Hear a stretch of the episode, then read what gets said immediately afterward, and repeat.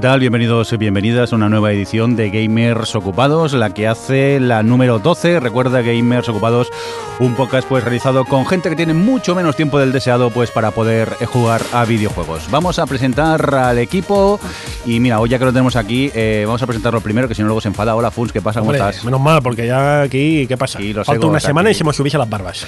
A verte venido. Es que tú, oye, es que tenía un niño, tenía un niño. Pues Y Casi no vengo hoy. ya, ya, ya hemos tenido que correr un poco esta mañana, pero afortunadamente Gabriel está bien. Sí, todo está bien. y te tenemos por aquí. Otro que también tenemos por aquí, y según el orden que está en el guion, Roberto Pastor, que te tengo en Discord. ¿Qué tal? ¿Cómo estás? Hola, muy buenas tardes. He podido comer en uruguayo por fin. Es verdad que casi llora de emoción y todo cuando estuvimos ahí, pero luego no se quería comer el pastel. Bueno, es igual, no, hablemos mal de Eh, me lo comí al final. Sí, Sí, sí, al final sí. David Chaema, que te vimos por aquí también. también. ¿Cómo Buenas, Pues aquí, de vacaciones aún. estás? ¿Aún? Sí. Ay, qué bien. Joder. Qué afortunados algunos. Ya ves. Johnny, que te veo aquí con el Mac. Haznos un poco de caso, deja el ordenador. Hola. Hola. Estás- Oye, mira, está tímido el Johnny, ¿qué te ha pasado?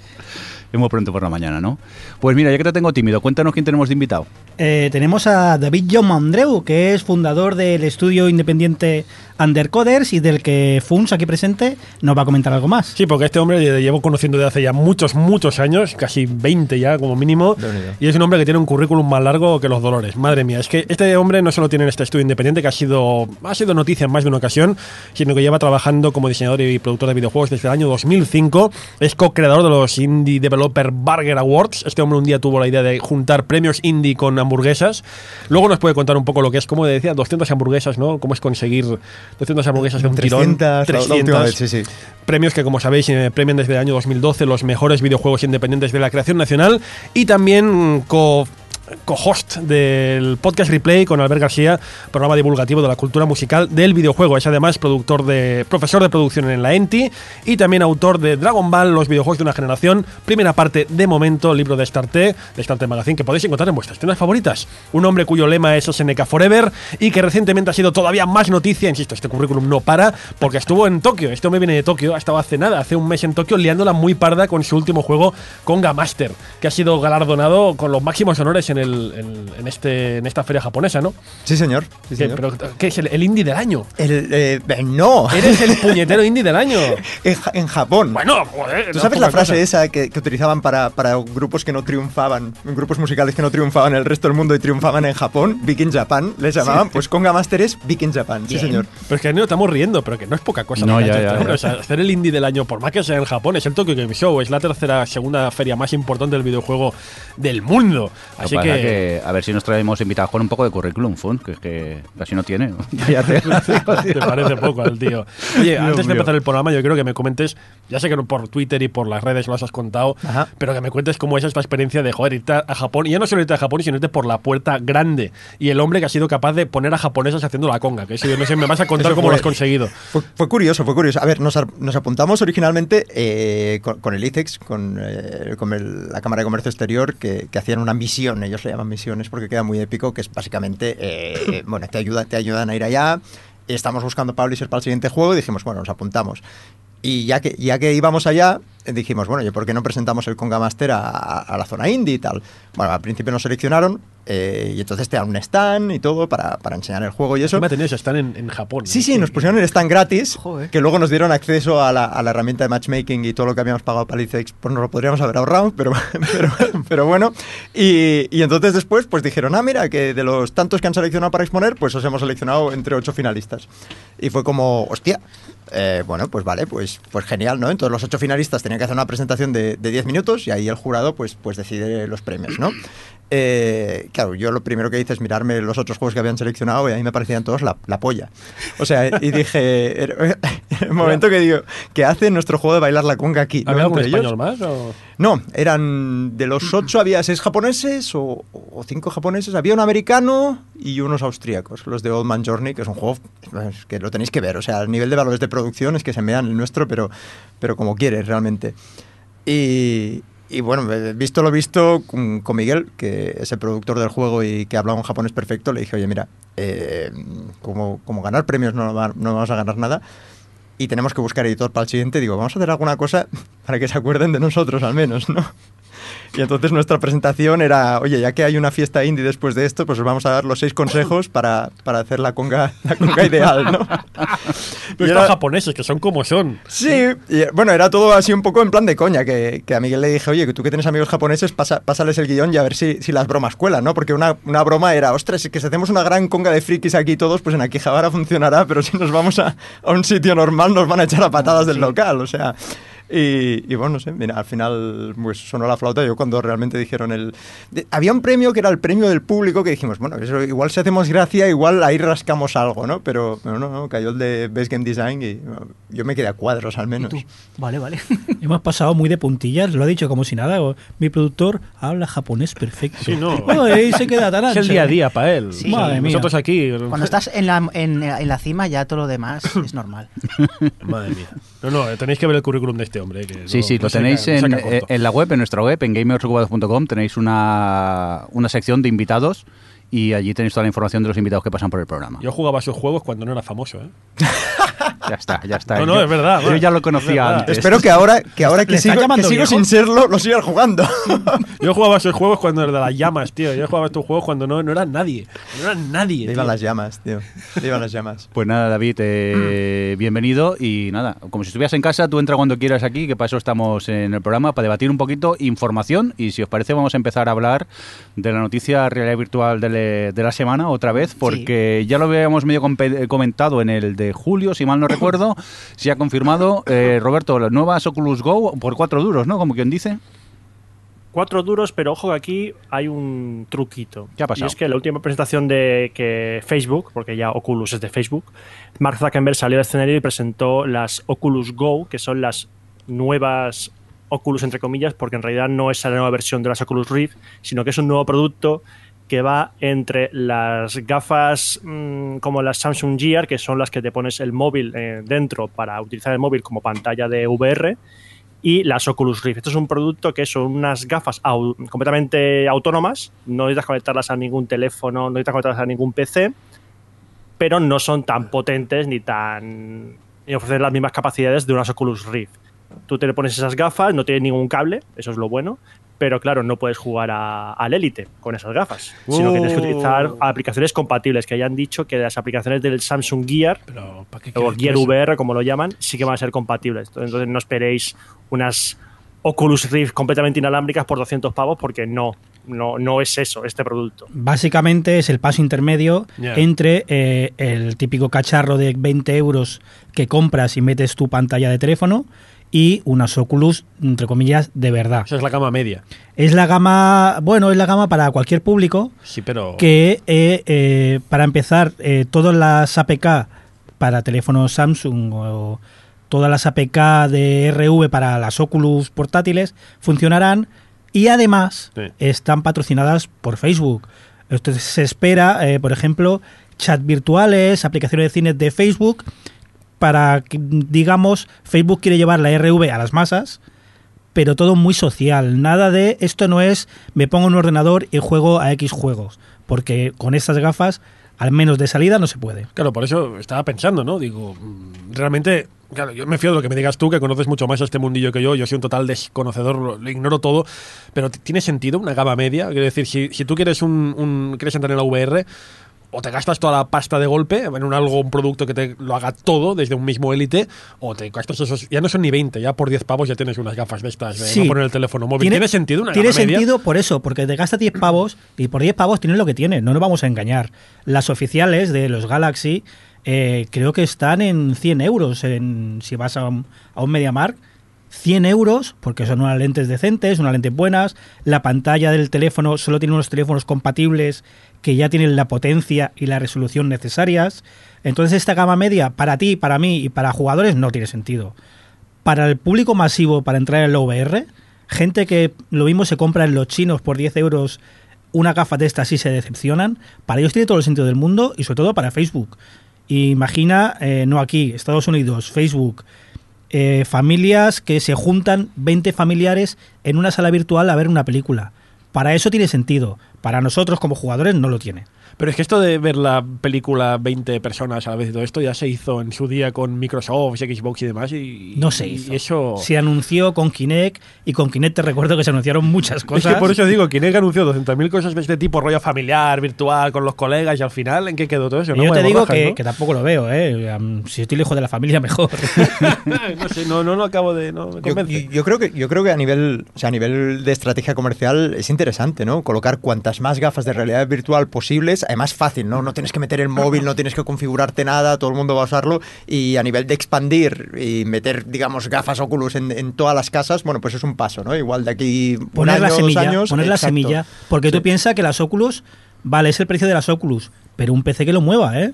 Estamos hablando ya de mil euros de PC. No sé si os acordáis, hace un par de años creo que fue, que vino Mark Zuckerberg a la Barcelona, al Mobile World Congress de Barcelona. Bueno, viene cada año, ¿eh? y, y fue em, un poco después de anunciar la compra de, de Oculus por parte de Facebook. Y hay una foto que fue muy graciosa porque se veía el auditorio lleno de gente con gafas de realidad virtual, todos con las gafas puestas y Mark Zuckerberg paseando por en medio de ellos, mirándolos. Es que Mark Zuckerberg quiere eso, o sea, quiere que todo el mundo ¿Cómo? entre en la realidad virtual como sea, porque... eh, a Mark Zuckerberg yo creo que el tema de conectar las VR a ¿Me un diciendo- ordenador es lo que menos le interesa. ¿Me estás diciendo que Mark Zuckerberg le pone pasearse por sitios llenos de gente que no pueden verle? Ay, Por supuesto. Para mí hay una cosa que, que se ve de esta foto de Mark Zuckerberg con, con- con la gente en esta reunión, que es que ves a Zuckerberg pasándose tan pancho por ahí, por los pasillos, y rodeado de gente que, que parecen, están ahí moviéndose, diciendo, oh, ah, con lo- parecen payasos. Es que parecen payasos, "Eh, estoy alucinando aquí con la pedazo de realidad virtual. Eso no es un poco lamentable también, un poco. A mí, a mí es lo que me tira más para atrás del mundo de la realidad virtual, te lo juro. A mí me intriga también eso, la imagen esta, ¿no? De, en un avión o en un tren y vete a saber qué coño está viendo el de al lado, tío. Es que igual contenido un poco dudoso, ¿no? Pero el problema es que tú, Funs, estás mal acostumbrado a Star Trek y esas habitaciones de realidad virtual. Claro. Y tú te crees que es eso, pero ahora mismo los medios que tenemos son ponerte unas gafas de estas y, Ya, y ya, ya. parecer un payaso, es lo que dices tú. Ya, ya, pero es que yo, yo soy de la teoría que decía en Twitter el alcalde, que decía, es que no puede triunfar cualquier producto de, de- de videojuegos y que te haga parecer un payaso. El alcalde se equivoca y Wii U lo demuestra. Bueno, no, Wii, Wii lo Wii. demostró. Pero Wii no te hacía parecer tan payaso, Oh, no has visto tu gente jugando los bolos. cargándose las televisiones en su día. Pues igual, o el Guitar Hero. Yo también, yo recuerdo jugar al Guitar Hero y creerte allí un gran guitarrista y estar tocando cuatro botones de plástico también, que había gente que se crecía y acababa de rollas tocando en el Guitar Hero. Tampoco... Pero no creo que sean comparables. Yo es que cuando pienso en eso, pienso más en aquellos productos de la época, que si el, el Activator de Mega Drive, Sí. que si aquel de disparar en la NES con la, con la, con la voz, ¿te acuerdas? Que era... El el Fire, holograma. Pero fire. to- todos esos productos, ¿Qué eran- decías? vamos a hablar Dios. claro, eran una mierda. Pues es que... En cambio, las Oculus, cuando te las No, pones, eso es verdad. notas algo. No- Notas algo en tu interior. Si estás ¿verdad? viendo, como dice David, contenido dudoso, notas algo. Sí. Algo así. Notas algo fuerte en tu interior. Por cierto, también hay una noticia que dice que las Oculus Rift van a bajar a 399 dólares, ¿no, Roberto? Pero lo Sí. importante yo creo que es que tú las has probado, ¿no? Ya saltemos esto de los Sí. 399 y cuéntanos, que tú ayer tuviste la oportunidad de, pro- de probar unas. ¿Fueron unas Oculus? Sí. Unas Oculus Rift, el modelo comercial. O sea, la, eh, Las el que está a la buenas, venta. no las de Johnny. que, el que ahora vale con 399 pasa que estas que van a valer 399 te incluyen los sensores, los mandos para las manos, los sensores Vale. para las manos. Y mm, yo decir, Fun, si decías lo de gente diciendo Monger, entra al grupo privado de Games Ocupados y ves un vídeo mío Ah, con el Elite. sí. Es- espera, En Roberto, di- disculpa que te interrumpa, ¿eh? Vamos a escuchar una cosa. Cabrón.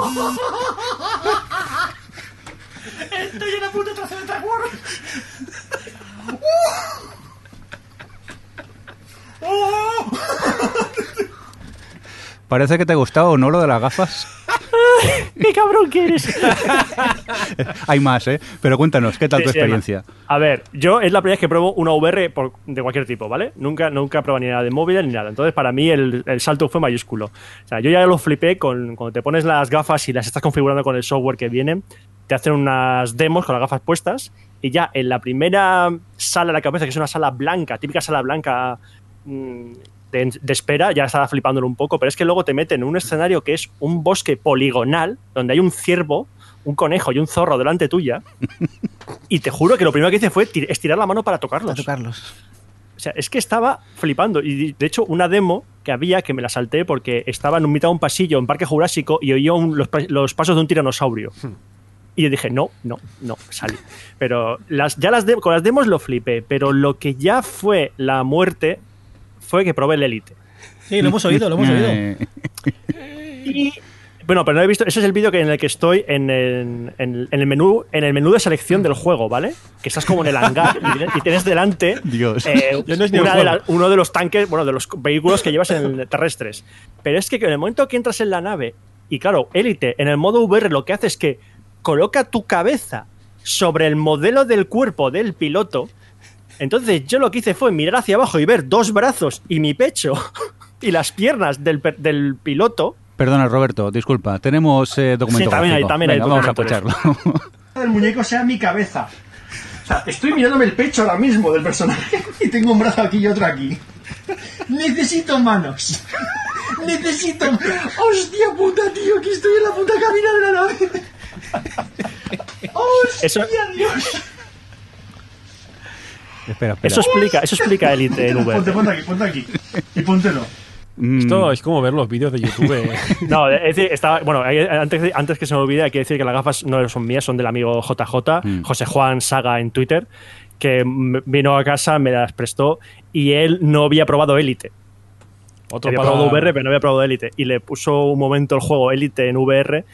Yo de, he de decir que lo probé antes y Johnny tenía razón, las entradas de las estaciones no son pequeñas. Son muy grandes. Co- estás en un VR, es que estás navegando con la nave y miras a todos lados porque dices, esto es gigantesco. Y cuando estás pasando por la, na- por la entrada de la estación, es simplemente abrumador. Y cuando saltas al hiperespacio ya estaba el amigo JJ que lo probó, decía, se me saltan las lágrimas, porque esto es lo que quería yo, llevar una nave espacial. Pero se ha unido a la droga porro, ¿no? Todavía no, le- es reacio todavía. Tranquilo, no hay problema. Eh, dame su usuario de Steam, que se lo voy a regalar. Por cierto, eh, un saludo y darle las gracias a JJ que nos mandó los vídeos de Strankies sin que se enterase Roberto. No, me, lo, me lo dijo, me lo dijo. Ah, vale, al final te lo dijo. Sí, me lo dijo. Pero bueno. es Eh, que- bueno, eh, eh, a grandes rasgos, a mí la VR mm, me flipó. Lo que pasa tengo un par de peros con las Oculus Rift, que supongo que será algo eh, común a todas las gafas de, de ahora mismo.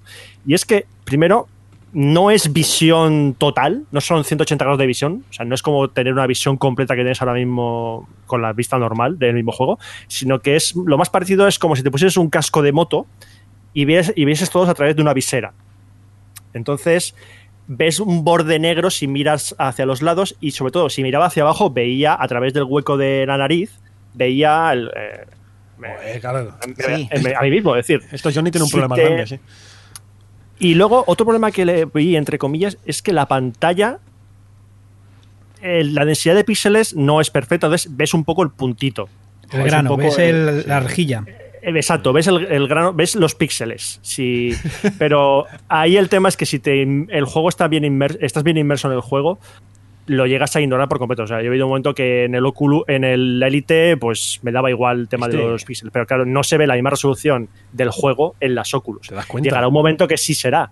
Pero, Sí, sí, pero- creo que será dentro de unos años. Roberto, Aún tío, así, o sea- directamente la experiencia es la leche. Acabas de probar la- las Oculus y ya el, el señorito quiere 4K virtual. O sea, también tú, ver, la yo exigencia solo- a tope. Yo exijo cosas, yo exijo No, cosas. eso llegará, Ah, pero yo- es cierto que para empezar, la pantalla tendrá que tener mucha más densidad de píxel, mucha más, pero además la máquina tendrá que mover mucho más píxel. En Sí. un futuro, ahora es lo que hay, pero también digo lo mismo que Roberto.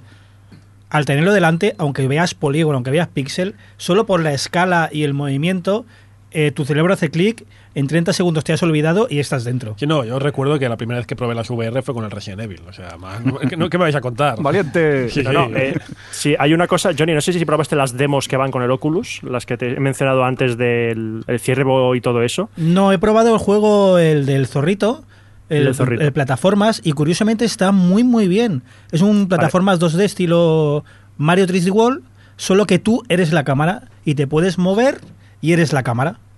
Muy, muy, muy bien, sorprendentemente bien, de hecho.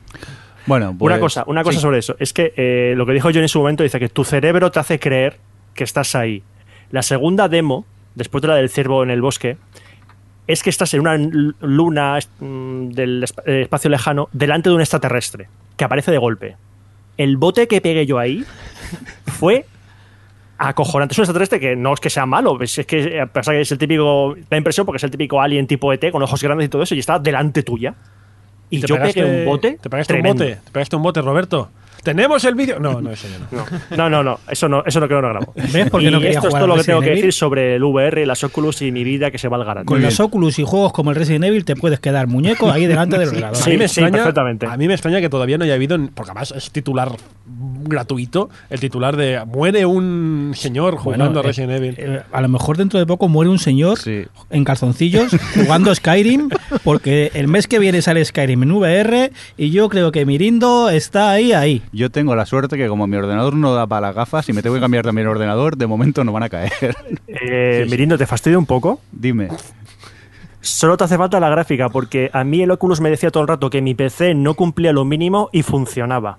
No oigo, ¿eh? No, no oigo a Roberto, lo he perdido. Vosotros lo oís. Es igual. No, se ha cortado la conexión, ¿no? Si la semana que viene JJ ha invitado a, Sí. a Mirindo a probar la VR, ya está. Es que estamos discutiendo la tontería. Yo que solo está te digo. Mirindo, que como la Sí. semana que viene vienes a, vienes a Alicante, Alicante. y JJ me puede dejar las Oculus en mi casa, Mm.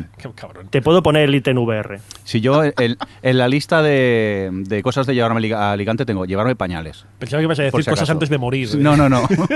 porque no sé si las voy a probar. Me da mucho miedo porque sé que voy a caer también ya a ot- a- en otra droga porro que es la realidad virtual ya directamente. Skyrim, mamá. Dios. Y también está el Fallout, y Dios, no, no, no, no, no quiero entrar ya ahí. Venga, vamos a cambiar de tema rápidamente y vamos a hablar de esa fantástica empresa que hace que tengamos nuestra lista de Steam llena de juegos que nunca jugaremos, que es Handle Bundle, que resulta que la ha comprado alguien, ¿no, Roberto? Sí, la ha comprado IGN, famosa, famoso medio de comunicación digital, que todo el mundo conocerá su, su página web, bueno, su canal de YouTube, donde se centran principalmente en el tema de videojuegos. Pues han comprado Humble Bundle, que para quien no lo conozca es una empresa que se dedica a sacar bundles, cada semana saca varios bundles, ya sea de videojuegos, de cómics, de libros digitales, para que la gente pague lo que quiera y tenga unos juegos.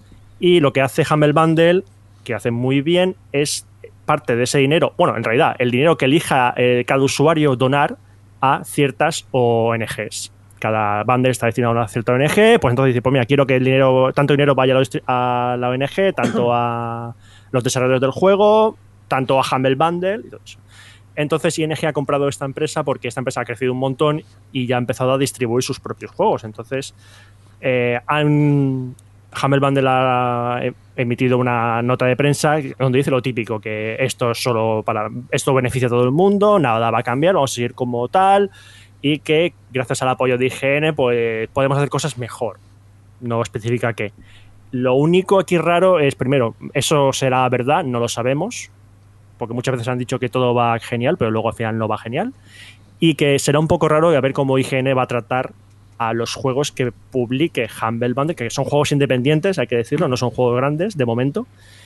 Pero a ver si IGN le va a dar un trato de favor o directamente va a pasar de no mencionarlos a mencionarlos porque son de Humble Bundle. A mí es que hay una cosa de, esta noticia que me, sorprende un poco, que me resulta un poco extraña.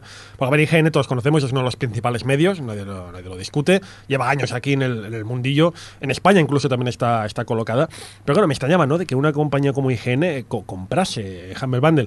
Y estoy mirando, lo estoy mirando ahora mismo, ¿eh? No, me lo he traído preparado, con lo cual tomarlo un poco con, con pinzas.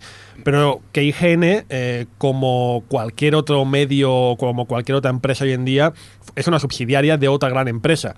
Y estoy viendo que eh, efectivamente IGN pertenece a un grupo llamado J2 Global, que tiene muchísimas más empresas. Y de alguna forma, entonces, yo entiendo que no es que IGN, no sé, eh, no sé los detalles exactos, pero que no es que IGN haya comprado Humble Bundle, sino que la compañía que posee IGN ha comprado Humble Bundle. Claro, es diferente, la cosa cambia bastante. No es lo mismo que una empresa subsidiaria compre otra empresa que lo haga el, holding que lo, que, lo, que lo sustenta, ¿no? No sé. Por eso digo, me gustaría saber los detalles exactos de esta transacción. Porque me parece que no es lo mismo. No es lo mismo que esté por debajo a que esté al mismo nivel. Que afecta a nivel ético, afecta igualmente. Pero claro, eh, lo- el debate interesante en este respecto, que lo comentábamos antes a micro cerrado, es el tema de la ética, ¿no? El tema de la ética que una compañía, perdón, que una, un medio sobre videojuegos compre una distribuidora, entre comillas, de videojuegos, ¿no? Ahí entra todo un debate ético. 10, de, 10, todo 10, todo 10 entra un, un tema ético, ¿no? De decir, Claro. bueno, mm, claro, a la hora de analizar un juego de Humble Bundle, el- se puede certificar que va a haber una total eh, objetividad. Bueno, igual que cuando analizas un juego y tienes un banner del juego al lado. ahí está, ahí está. Precisamente quería ir ahí. Creo que es, todo depende, como siempre, de la confianza que tengas, ya no en el medio, sino en la persona que está escribiendo en el medio. Correcto. Además, ya no confianza, que coincidas tus gustos con esa persona. Correcto. Porque yo puedo creer que una persona es honesta en lo que analiza, pero no coincidir con sus gustos. También puede ser. También te digo una cosa, eh, como he estado a veces metido en el mundillo de, la prensa de videojuego, a veces por más honesto o por más eh, buen periodista que seas, hay presiones, hay muchas presiones, sin ir más lejos, el mismo puesto de trabajo que te obligan a tirar una nota más arriba o más abajo. Y esto ah, David lo sabe también. Sí, Eh, yo lo que creo es que más allá de lo, de lo que sea la review, ¿no? El análisis, la propia opinión, eh, Humble creo que, no sé si debe ser la cuarta, la tercera, la cuarta o la quinta eh, tienda, lo que es la Humble Store, digamos, eh, por detrás de Steam, por supuesto, por detrás de GOG, debe estar a la, a la- a par de Greenman Gaming, supongo. Lo que está claro es que IGN va a dar más publicidad a eso, quiero decir, como mínimo, pues los lanzamientos de- en la Humble Store esta semana, ¿no? O, eh, bueno, mm, o hacer más reviews, digamos, de, de juegos que, salen en la Humble Store, que normalmente suelen ser indies y IGN está mucho más enfocado a AAA y tal. Y eso, bueno, hasta cierto punto lo, veo legítimo, ¿no? Es decir, publicitar lo que es la plataforma, ¿no? La tienda ahí, que aparte de GOG y tal, si quieres DRM free, pues está la Humble Store también, ¿no? Eh, luego, dentro de lo que salga de, de la Humble Store, hombre, mm, tenemos que pensar también que eh, bueno, to- todo juego que está en la Humble Store está también en GOG, está también en Steam y está, quiero decir, es el último sitio donde lo sacas, ¿no? A ver si sacas unos durillos de más. Pero también, cojo con lo de Humble Bundle, porque siempre hablamos, sí, los juegos indie, los juegos humildes, pero no olvidemos que Humble Bundle ya ha sacado packs de todas las grandes empresas y grandes compañías, hasta Ubisoft, hasta Sega, hasta, hasta Nintendo también estuvo, ¿no? También hubo un Humble Nintendo. Sí, de, decir, de juegos final, de la Nintendo DS. Humble sí, pero bueno. Pero piensa que, que son como dos historias diferentes, ¿no? Humble Bundle empezó, pues eso, hacer, a hacer Sí. bundles y tal, que te distribuía claves de Steam y todo eso, pero luego también está la Humble Store, que yo creo que es, que es ahí lo que pueden potenciar, ¿no? Es decir, el Humble Bundle ya creo que está autopotenciado, en- entre comillas, y además, eh, pues eso que le dices tú, ¿no? Incluye packs que no tienen por qué, o sea, no tienen por qué ser juegos que se distribuyan a través de su propia, de su propia store, ¿no? Ahí lo que veo es potenciar lo que es la tienda en sí, ¿no? Como Sí. una alternativa a, a Steam o a GOG o, o Pero es uno lo de que, estos medios. Pero, pero es lo que te digo, que al final, ¿sabes qué pasa? Eh, viendo el mundo de hoy, viendo el mundo de hoy, te das cuenta de que todas las empresas pertenecen a holdings y historias. Y sí, vemos esto, IGN y Humble Bundle, pero estoy convencido que si empezásemos a escarbar, también encontraríamos que tal revista pertenece a holding, que también pertenece a tal Sí. empresa. O sea, al final es que todas las empresas pertenecen a cuatro holdings Y mundiales. al final son todos de Nestlé. Y al final todas son de Nestlé o de Unilever. Todo Sí. es un señor, es un señor que lo controla todo en el mundo. Pues uno no, pero cuatro pues sí. cuatro sí. Cuatro sí.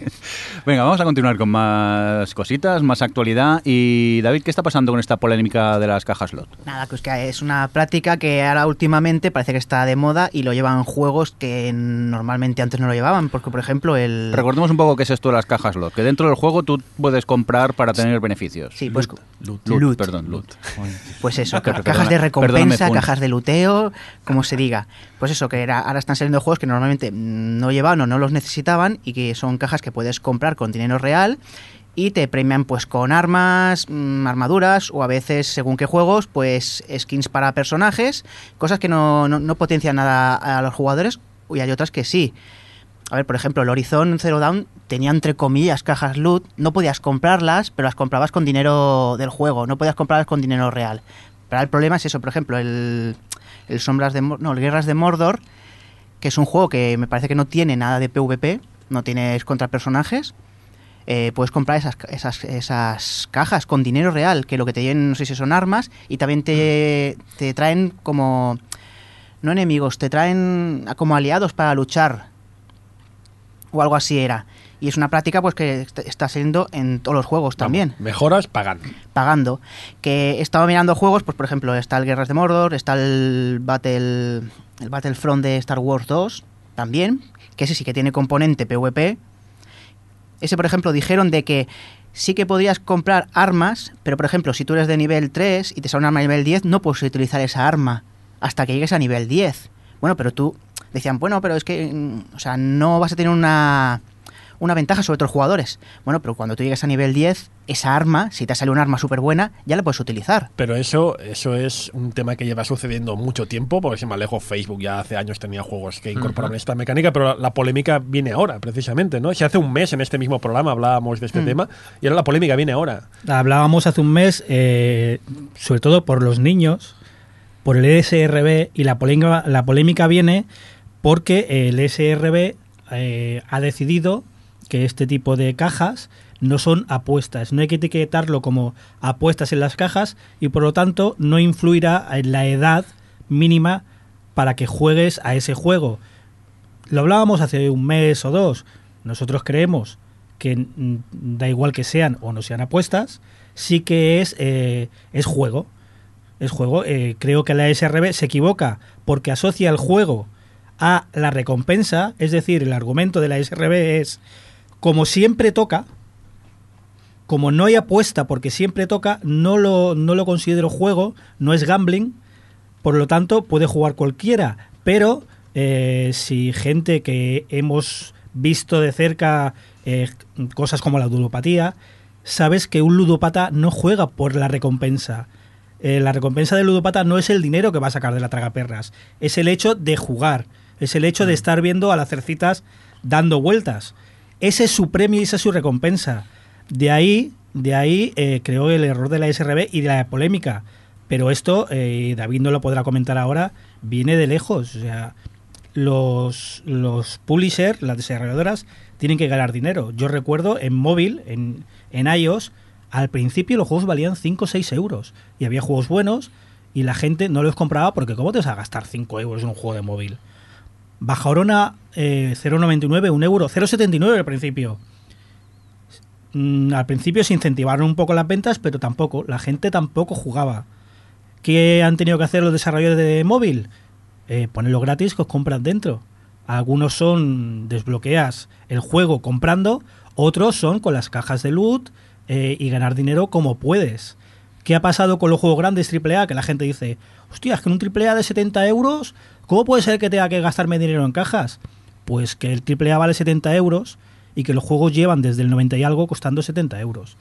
Y el desarrollo ya no cuesta lo de antes. Es cierto que se llega a más gente, pero también es cierto que son más complejos, son más grandes, las texturas son en HD, hacen falta un equipo de 200 personas para hacer un juego.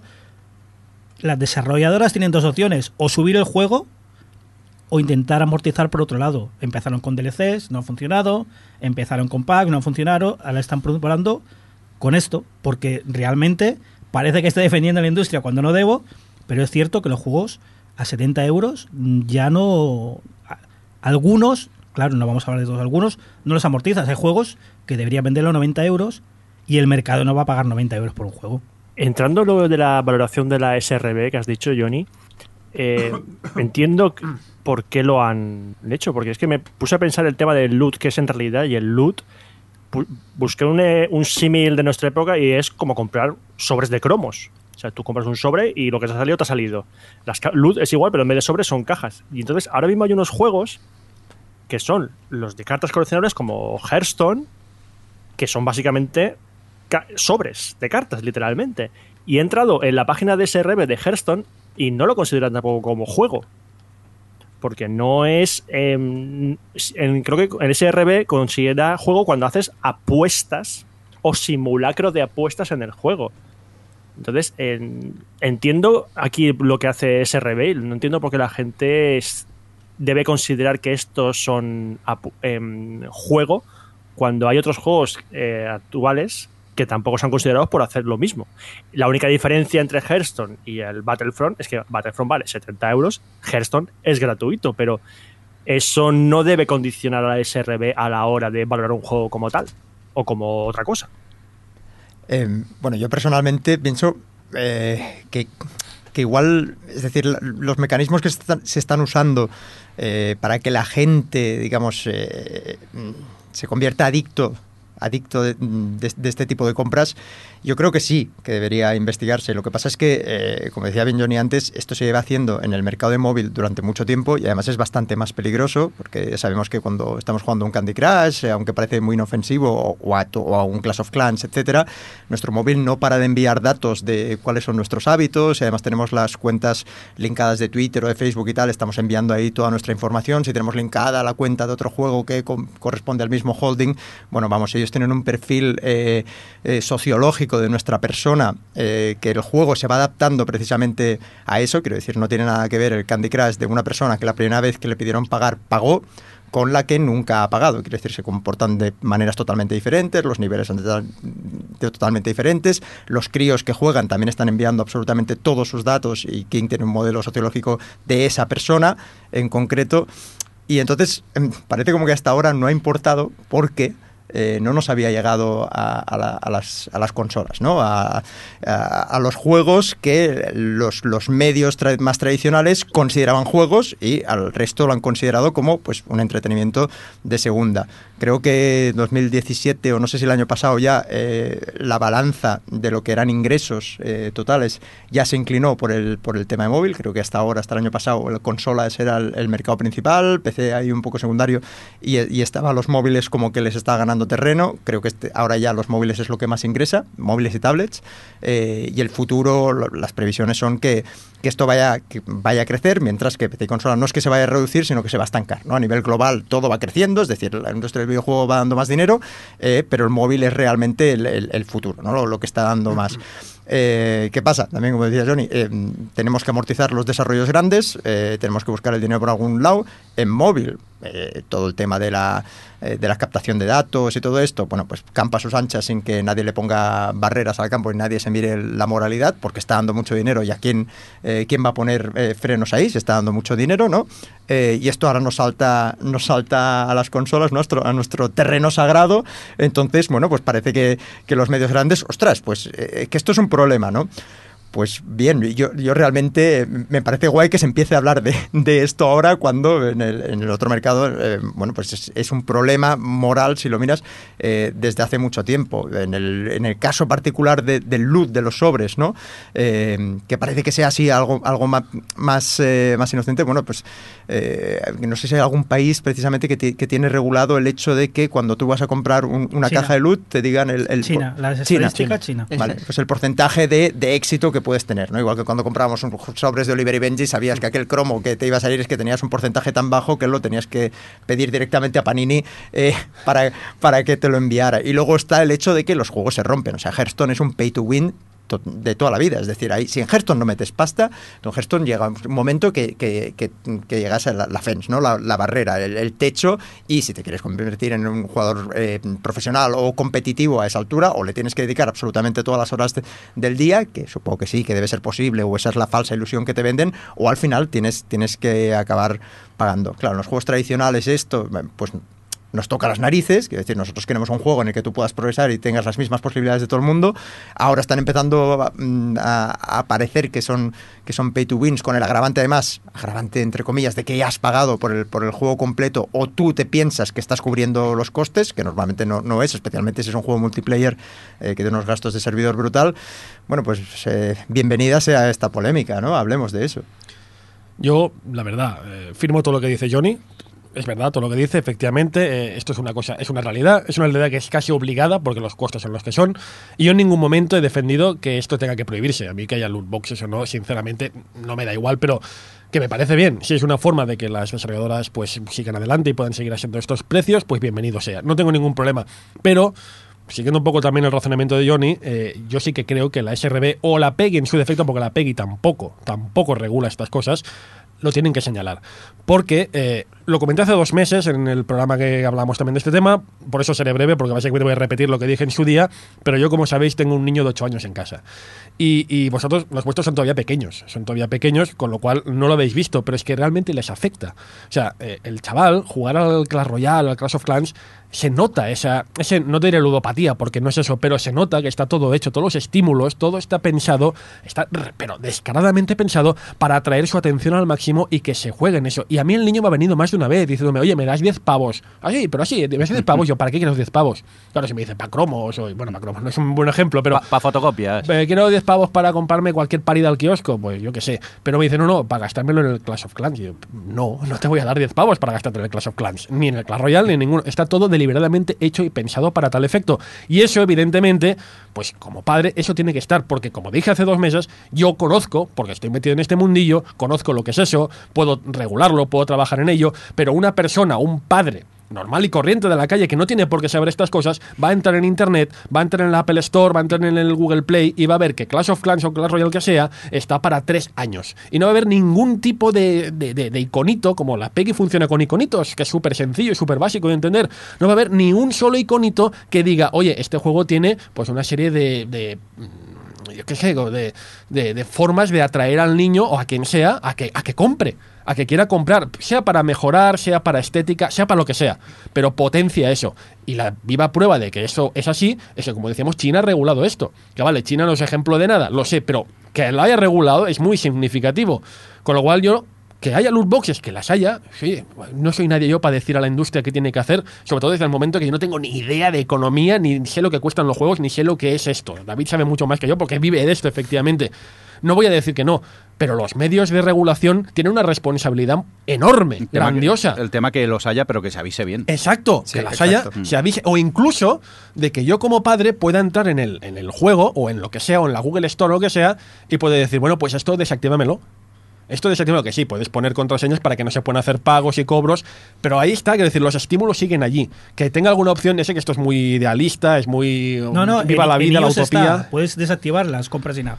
No, no, y en el Android también, pero decir que los estímulos siguen allí. Tú, Claro. desactivas, tú desactivas las compras y ahí me viene el niño y dice, cómpramelo yo. No, Ahí no quería te voy ir a yo. O sea, he escuchado a Roberto la comparación con los cromos del kiosco y no me parece una comparación correcta porque los cromos del kiosco era una tabla rasa. Era eh, los, la- los- el porcentaje es igual para todos. Sí, cuanto más cromo co- sobres compres, tendrás más cromos y quizás mm, tengas más posibilidades. Pero era igual para todos. Tú ibas, comprabas, te- tenías cromos repetidos, los cambiabas con los compañeros en el colegio este, eh, estos estímulos son perversos, es un mecanismo eh, que está pervertido.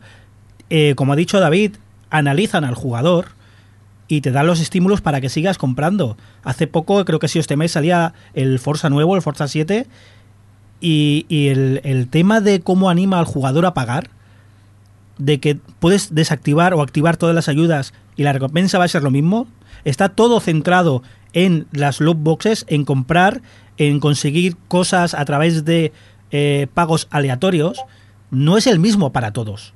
No tenemos tú y yo las mismas oportunidades. Depende de lo que hayas hecho tú, depende de lo que haya hecho yo y depende de lo que el servidor esté analizando, nos va a dar un porcentaje distinto a cada uno.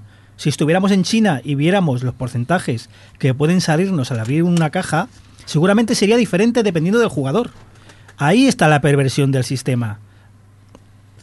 Roberto. Entonces, entonces lo que estamos eh, lo que estamos de- denunciando aquí no es el hecho de que haya loot boxes, sino cómo el juego incita al jugador para que consuma esas loot boxes. Mm, Yo creo que más que eso es, por lo menos por mi parte, es de que el público general, el público que no tiene por qué tener un conocimiento, se fía de un órgano como la PEGI o la SRB para que le diga esas cosas. Y ahora mismo no lo hace.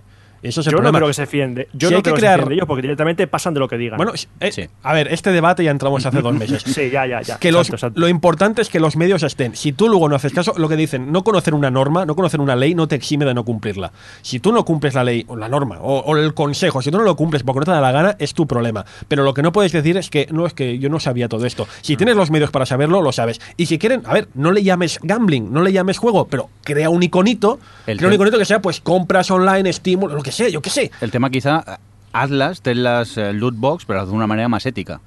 No engañes al jugador o, o- o sí, es no, que... a mí- no, a mí porque como padre lo el que me negocio interesa- es engañar al jugador. Exacto. Claro. Yo, he Yo- o sea, yo he trabajado en una fábrica que hacía dragaperras. No he trabajado en ella, he estado en ella, perdón. He estado en ella haciendo X cosas. En esa fábrica había un departamento de psicólogos. Claro. Había un departamento con más psicólogos que trabajadores decidiendo cuándo van a brillar las luces, cuándo se va a mover la cereza, qué te voy a dar ahora y qué no te voy a dar. Ese es el mecanismo Y perverso. esto, esto es grave, esto es gravísimo, pero cuando metes niños en la ecuación lo es mucho más. Ese es el problema que yo por lo menos me quejo. Yo quiero, yo lo sé porque estoy metido, pero que un padre de ahí fuera que no sabe de qué va todo esto, se va a encontrar con un pollo muy importante. Y el departamento de analítica de todas las empresas de free to play, así lo llaman el departamento de analítica, suele ser el más importante eh, de todas estas. Eh, ¿no? no solo la captación de datos, sino cómo interpreto esto para que se vaya comprando y, y nos habla de eso. Eh, con un simple con un simple aviso esto se bueno se regularía, ¿no? Es decir, no es prohibir, nadie está hablando de prohibir, es como si dices, no, es que voy a prohibir los casinos o voy a prohibir el alcohol. No, ¿a quién coño se le ocurre eso? Ahora, creo que todos sabemos, eh, hay campañas de concienciación sobre el uso del alcohol, hay campañas de concienciación sobre el tabaquismo eh, y sobre el juego también, ¿no? Creo que todas las máquinas tragaperras tienen ahí algo que pone juegos de azar, no sé qué, no sé cuántos y, está indicado. Bueno, pues ¿por qué no hacerlo en esto? No, no le veo el problema. Ujú. David. A ver, yo por eso creo que ha saltado ahora esto, la polémica de ahora en los en las consolas, que como ya sabemos que todas estas prácticas que normalmente son en juegos de móvil, no queremos que salte a las consolas. A ver, a mí me da igual, por ejemplo, si alguien, por ejemplo, en el Forza pues que dices, oye, es que a mí el juego me está saliendo muy difícil, mm, compro las mejoras estas para pasarlo mejor. Mm, tampoco importa porque es, es- lo estás haciendo para, para ti mismo, no es contra otra gente. El problema es ese, cuando ya lo que no quieren es que es eso, que haya mejoras que, que te permitan mm, tener un nivel superior jugando contra otras personas. Pero David, hay un matiz aquí. Sí, Hay un matiz. No es yo no tengo tiempo o yo no tengo la habilidad, compro la mejora. Hmm. A el juego no para de incitarme a comprar la mejora. Es Esa, Ese matiz es muy, muy importante. Eh, tenemos en el guion la noticia de Activision Sí. que ha patentado un sistema para eh, juntar a jugadores que han comprado mejoras con los que no, para que vean lo que se están perdiendo, para incitarlos a comprar. Eso, eso es un mecanismo perverso. a ver, o sea, que, o sea, que Activision o sea, ha, hecho un, ha hecho un programa que te hace matchmaking, pero en vez, de, en vez de unirte con gente que es más o menos igual a ti, te, hace, te une con gente que es superior a ti para que tú veas. Quizás no superior, quizás tiene tu mismo nivel, pero ha comprado cosas que tú no tienes. Para animarte a ti a que tú las compres, para que veas ese arma es mejor, ese perk es mejor. Y cuando lo hayas comprado, te emparejará con alguien que no lo tiene para que él te vea a ti. Es un mecanismo que Hombre. está ideado para lo que está ideado. Pues me parece bastante vil el mecanismo este. Pero es, es lo que esto. hacen las grandes empresas. Ya, ya, ya, La ya. mayoría de empresas se dedican a esto, a, a engañarte para que tú acabes pagando. O Claro, yo ahí estoy con Funs. Eh, yo a, a mi hija eh, le tengo eh, el sistema operativo configurado de cierta manera, Hmm. tengo el router configurado de cierta manera, con ciertos filtros y ciertas horas, pero yo, yo que soy un fricazo, que el toldo se me abre y se me cierra solo. Tú, yo claro. entiendo que hay gente que no, no lo sabe ni tiene por qué saberlo, no tiene que preocuparse de ciertas cosas. Mm. Bueno, es un tema con el que eh, vamos a debatir siempre, Ya. me parece. Ya, ya. Y no sé si se va a llegar a solucionar nunca, porque, a ver, las empresas lo que quieren es hacer dinero y la ética a veces para ellas no, no existe eh, en esos casos. Oye, vamos a ir cambiando de noticias. Ya hemos contado la- la- el sistema este de Activision que teníamos aquí en el guion, así que vamos tirando. Y, hombre, EA cierra otra empresa, Roberto. Sí, Cánticos de EA muerte. haciendo de EA, como Sí. siempre. Pues a su lista de víctimas y cadáveres ha añadido al estudio Visceral Games, que para quien no le suene el nombre, pues son la gente que hicieron los tres Dead Space, el Battlefield Hardline, el Dante's Inferno, que es un juego que intentaba coger la saga- la, el éxito de God of War y el juego está bastante bien, la verdad.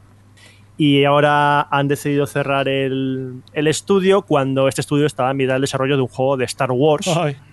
Que soltaron muy brevemente en en el E3 de hace dos años. Se mostró allí mm, un juego que era parecía una especie como Star Wars imitando Mass Effect. O sea, la cosa parecía algo muy grande y ahora han dicho EA mm, que cerramos el estudio. Y ahora el juego de este Star Wars se lo va a llevar EA Vancouver para que continúe. Y el estudio, pues mira, a quien podamos recolocar, eh, recolocamos en otras partes y al resto a la calle. EA cerrando otro grupo, otro grupo, grupo de desarrollo que compró a base de talonario y ya van, ¿cuántos van? Roberto, Bastantes. ¿oyes eso? ¿Oyes eso? Son los cataplines haciendo clic, clic, clic, clic de, de, de BioWare. Está BioWare ahí. Mira, Eh, eh, Lo pensé, eh. lo pensé porque lo que hizo EA con el Mass Effect Andrómeda es básicamente el toque de aviso, o sea, el, el ultimátum a BioWare de que si el juego este que presentaron en el E3, eh, Anthem se llamaba. Como el Anthem sea un poco fiasco, cierra BioWare. Tengo la lista aquí entera de compañías, luego os la digo. Yo no sé de qué os preocupéis por Viewer si hace tiempo No, que no existe. No, me preocupo Ya, por, aparte es eso, aparte es eso. por los trabajadores, ni que sea. Bueno, Bueno, se han ido ya- todos también. Cada día es eh, noticia, si os fijáis, cada día es noticia de tal de BioWare se ha marchado, tal de BioWare se ha marchado, tal de BioWare es se ha lo, es lo que EA se compró BioWare, Games- tenían un contrato con los doctores de vais a estar un año y al año exacto los dos dijeron hasta luego Lucas. Y a partir de ahí el goteo de gente saliendo de BioWare ha sido constante. Constante. Así que Y lo Sí, que ya con Dead Space, con la trilogía de Dead Space, EA metió la mano y se nota una barbaridad porque tú ves el primer Dead Space que era algo fresco, algo que daba miedo, y luego ves Dead Space 3 que era un shooter ahí radical, fotocopiado de otros tipos de otros juegos similares y perdió toda su esencia. Entonces, EA, yo creo que no hay nadie de los altos directivos de EA que juega videojuegos en su puñetera vida, porque básicamente lo que hacen es que, oye, ¿qué está triunfando? Esto, uy, pues hacer lo mismo que esos. Yo lo, que digo, yo lo que digo es una cosa. O sea, si ya vamos viendo lo que hace Electronic Arts desde hace tiempo, ¿cómo es que empresas siguen, siguen mm, uniéndose a ella? No sé, No, no, no, no. sé, es que a no ver, se no, unen. a ver, No dime, se unen. las absorbe. Las absorbe. El dinero, amigo mío, es el Ya, dinero. pero a ver, tú no te has- dejas absorber, sino primero te tienen que hacer una... Claro, es que al dueño de esa compañía, al fundador de esa compañía, le han pagado una pasta gansa y él se lo lleva a su casa y el resto le da igual. Ha pasado desde, Claro. des- desde Atari a, a todas las empresas grandes que han sido absorbidas o compradas. Es que al dueño le pagas un dinero. Que Ya, si ya, quiere comprar gamers ocupados Claro, yo- y en un y- año enterrarnos, Oye, Ya, pero ¿quién se lleva el dinero? Se lo lleva es solo el mirindo. se se lo llevará al uruguayo. Claro. Tengo aquí una lista entera de las compañías que han cerrado Electronic Arts. Si parece, os la comento, pero prefiero- Sí, sí. Lo, digo, lo dejo para el final mejor. Sí, cuenta, David. David. Nada, yo, iba a comentar que, que- que lo que más me preocupa de este caso, aparte de que, joder, que se cierre un estudio co- con, talento y que se quede toda la gente en la calle, que el, el- el drama humano es, es, es heavy y además además es- lo que perdemos, y es ¿no? un buen Como- estudio. Como exacto. Son ¿no? buenos estudios. Con lo que perdemos los amantes de los videojuegos cuando, cuando se cierran este tipo de estudios O ganamos. es... Porque Dead Space 2 y 3 salió como salió por EA. Sí. Ojalá esta gente encuentren financiación para hacer juegos a su manera. Sí. Kickstarter. También. No. Y, y- y bueno, lo que decían de por qué se había cerrado, ¿no? Que supone que este juego de Star Eso me ha cabreado. era una aventura. eh, ¿Cómo, cómo? Claro, claro, el motivo de por, qué, de por qué se había, Ah, ¿hay de por qué se había cerrado um, es, es lo que he leído. No sé si es especulación oficial, ¿no? Pero se decía que bueno que este era un juego pues eh, más, más enfocado en, en la aventura, en la experiencia, en el single player y todo esto, y que bueno que eso pues eh, Electronic Arts eh, no le veía demasiado mm, futurillo ahí y que precisamente ha querido ofrecer una experiencia más amplia, no sé qué, no sé cuántos y, y, bueno de hecho lo enlazaba mucho con las noticias que, que hemos estado comentando justo justo antes de esto, ¿no? Eso es lo que querían, es eso, un Destiny. Es lo que me dice. No querían eso, querían apostar más por su, querían su Destiny. Por eso también lo cerraron. Pero siempre pasa lo mismo. O sea, una empresa eh, saca un juego y, y vende bastante. EA lo compra.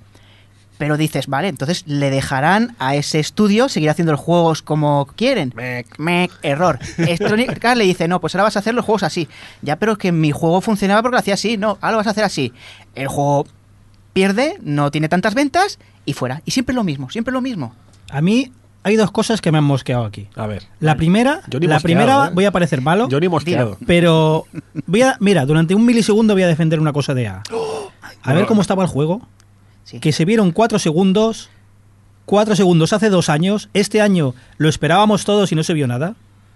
Y esos cuatro segundos me parece que eran concept de aquella hay, manera. hay empresas aquí, te digo, en la lista que diré luego de las listas que han, que han cerrado, que algunos se lo merecían, ¿eh? visto un poco el ritmo de trabajo. Pero, es lo que de verdad me mosquea son las declaraciones oficiales de Electronic Arts diciendo textualmente cancelamos el desarrollo del juego eh, de modo historia porque el feedback de los usuarios nos dicen que quieren otra cosa que puedan revisitar más, es decir, un Destiny.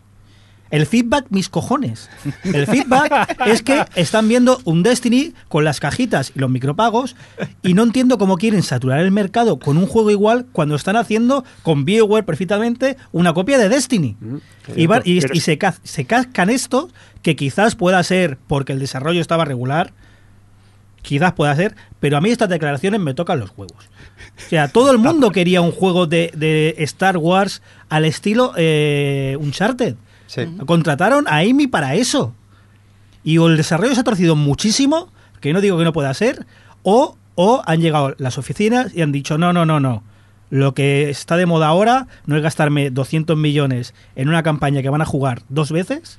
Lo que está de moda es gastarme 200 millones en un Destiny que puedan repetir y repetir y repetir y yo puedo ir vendiéndole DLC, DLC, DLC y micropagos. Y ahí es donde el usuario es, es- tenemos la responsabilidad, al menos no- nosotros creo que todos los presentes, aparte de jugar a, a- a juegos multijugador, que también nos gusta y están fantásticos, es, bueno, si queremos seguir viendo o si nos gustaría ver un Star Wars single player al Uncharted, es cuando sale el Uncharted, te compras el Uncharted, cuando sale un Mario, te compras el Mario y no esperas a que salga un Mario Run, cuando te, bueno, pues eh, seguir... ¿Qué va? Pero, Haciendo pero que- ¿sabes lo peor, David?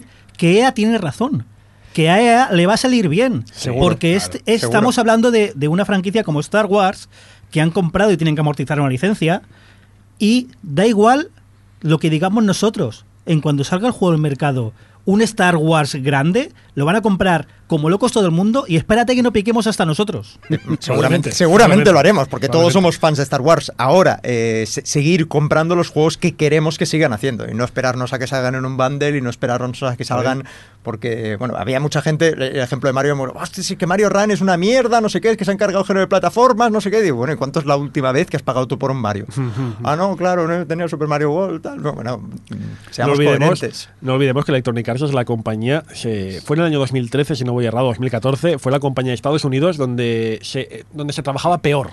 No de videojuegos, no, de, de- de todas las De todo. empresas que hay en Estados Unidos, la empresa donde se trabajaba peor. Yo no digo que sea mejor o más rentable, digo que peor se trabaja. Con lo cual, mal rollete, un poco sí que debe haber al cerrar tantos estudios. La, la lista está mágica. Sí. Eh, déjame que ponga una música que voy a robar de otro podcast que hago. Venga, va.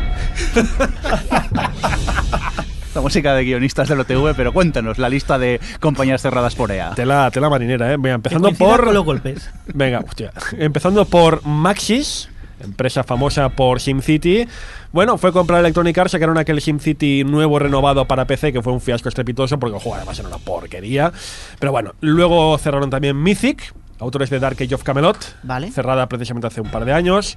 Cerraron Bullfrog, Vale. mítica Bullfrog, autora de Syndicate, Dungeon Keeper, la cerraron en el año 2001. Han cerrado Origin, alias la gente que hizo el última y el Wing Commander, poca coña con esto. Han cerrado Westwood, autores de Command and Conquer, que madre mía. Dios. Han cerrado DreamWorks Interactive, Danger Close EA Los Ángeles, que son los autores de Medal of Honor. Han cerrado Phenomic, autores de Battleforge. Han cerrado Black Box Games, autores de Need for Speed, de un Need for Speed. Han cerrado Pandemic, autores de The Saboteur. Han cerrado Playfish, autores de The Sims Social, que yo estaba bastante enganchado a esta mierda. Eh, han cerrado NuFX, autores de NBA Street. Tela marinera y, y bueno, BioWare está ahí que acojonadilla. un porque Ya, ya. que le- todos sabemos que va a pasar. Espera, déjame no quitar- sé cuándo, pero yo quitar la música. hagamos una hacemos una porra de cuándo cierran BioWare. Venga, va, una porrilla. O sea, ya, que- no, ya eh, no si cierra o no. no, no, ¿Cuándo no. va a ¿Cuándo, cerrar? cuándo? ¿Cuándo? Hacemos ¿Cuándo ya? porra de cuándo cierra BioWare y el que adivine no paga en el uruguayo la próxima. Venga, va. Mm, Aquí en directo, comprometidos. Venga, empieza tú. Mediados de 2020. Mediados del 2020, pero eso Sí. es mucho, ¿no? Hombre, estas cosas van despacio, como el espacio. David, ¿te atreves a...? Yo en el 2018, ¿eh? ¿Tan pronto? Sí. Nah, mira, Hombre, ya, ya, ya de Mass Effect, Andromeda, ya no van a sacar los DLCs que iban a sacar. van a sobrevivir con Anthem ¿Sí? y a mediados de 2019 eh, Dragon Age, el próximo Dragon Age, o no sale o es un fracaso y chapan. Y Mediados chapan. 2019. Vale. Venga, va, mi lindo. Eh, Yo lo habéis apunto todo dicho, esto, ¿eh? 2018... eh, ¿2020 has dicho tú ya? He o- dicho mediados de 2020. O sea, Eva, el tío ha dicho todo el año, en plan, venga, me tiro a la piscina, Sí. lo loco. Finales de 2018, va, yo voy a especificar un poco más. Yo. Es que me Finales parece... de 2018, ¿eh? Todo esto queda grabado para la posteridad, ¿eh? Sí, sí. Yo diría principios de 2020. Yo creo que todavía tiene que haber un fiasco más que no se acabe de sacar o que salga y, y sea. Dragon Age tiene los números. Sí, sí, sí. sí. Roberto, Ay, me habéis quitado casi todas las opciones que tenía en mente, así que voy a decir. Es igual, tú nunca pagas en el después de, ver- después de verano de 2019. O sea, finales de 2019. no, después sí, de verano. el último, último, último cuarto de 2019.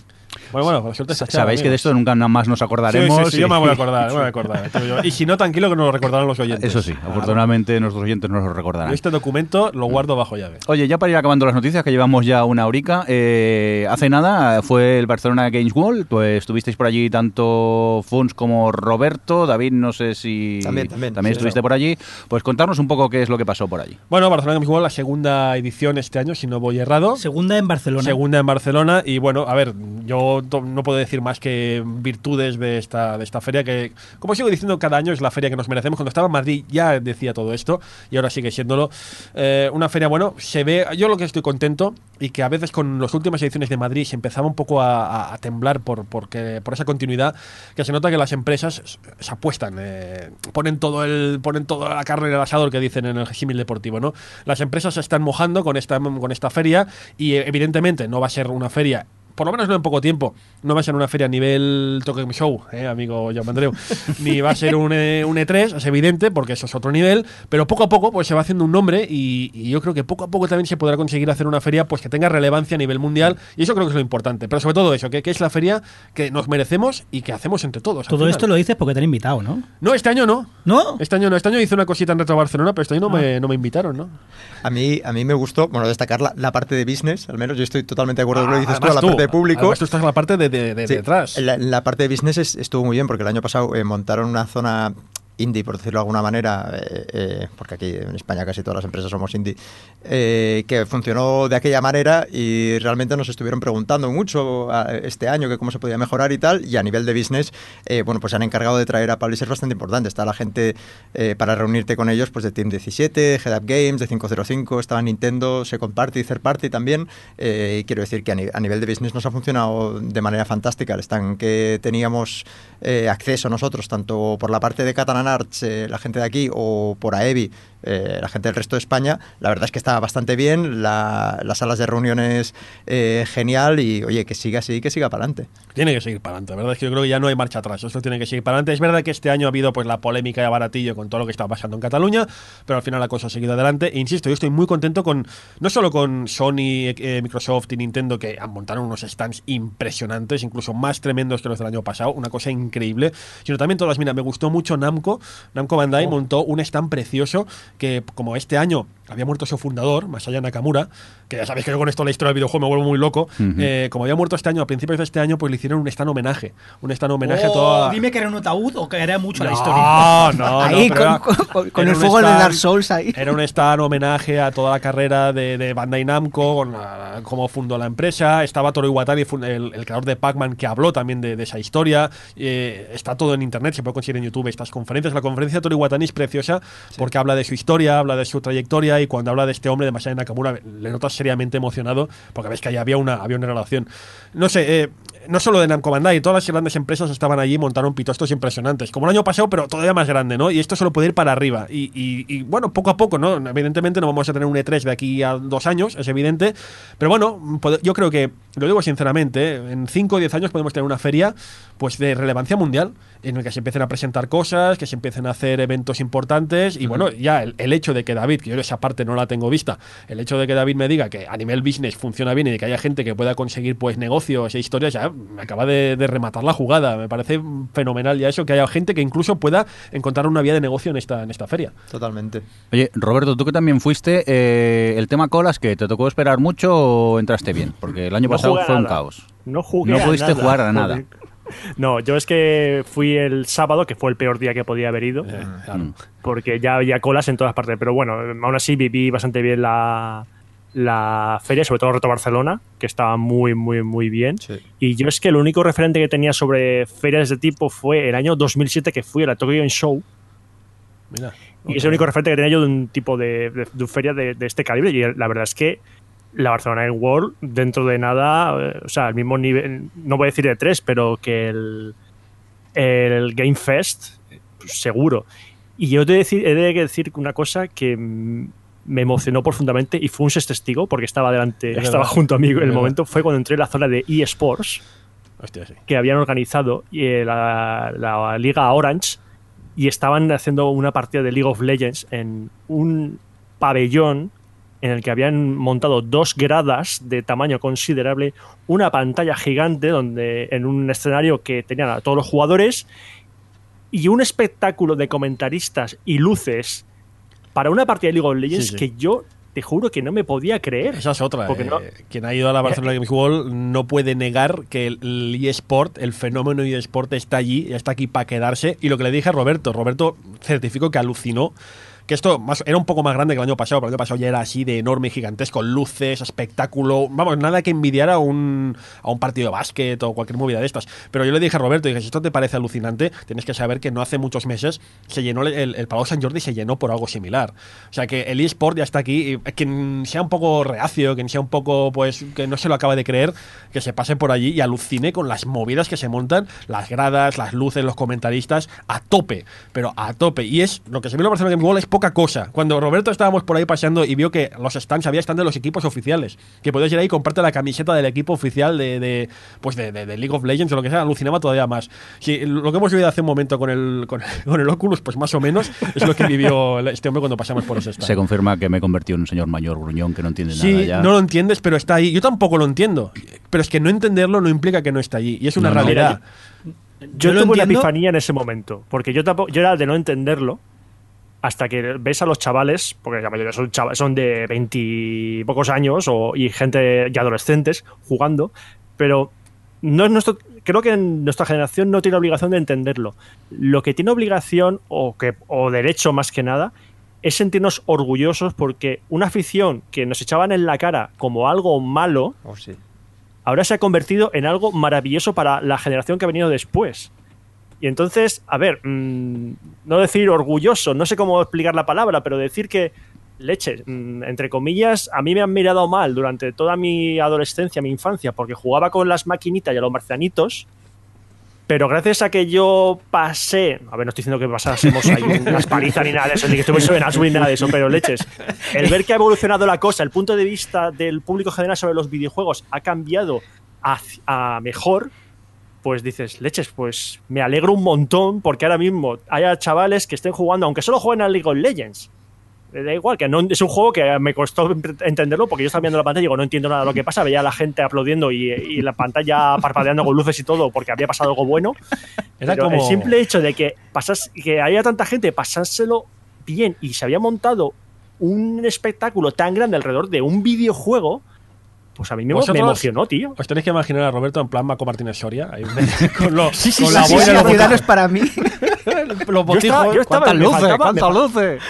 me faltaba la boina y la maleta y dije, ¿esto qué es? ¿Esto qué es? Totalmente era, era- era brutal. Yo, de hecho, lo que, lo que siento es como envidia, ¿no? Ostras, yo, yo de pequeño no podía fardar de jugar bien a fútbol porque, o sea, yo cuando jugábamos a Libre y Benji siempre me tocaba ser Bruce.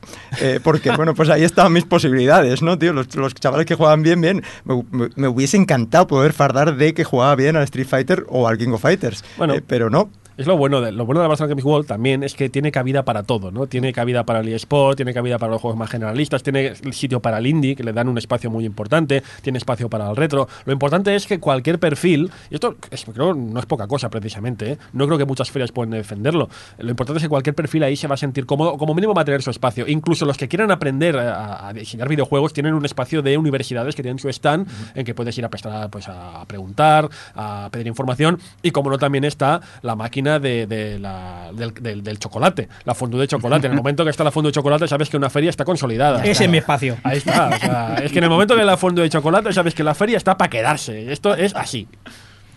Oye, pues eh, vamos a ir acabando ya con las noticias. La última, vamos a poner un indicativo y, y hablamos rápidamente de cositas.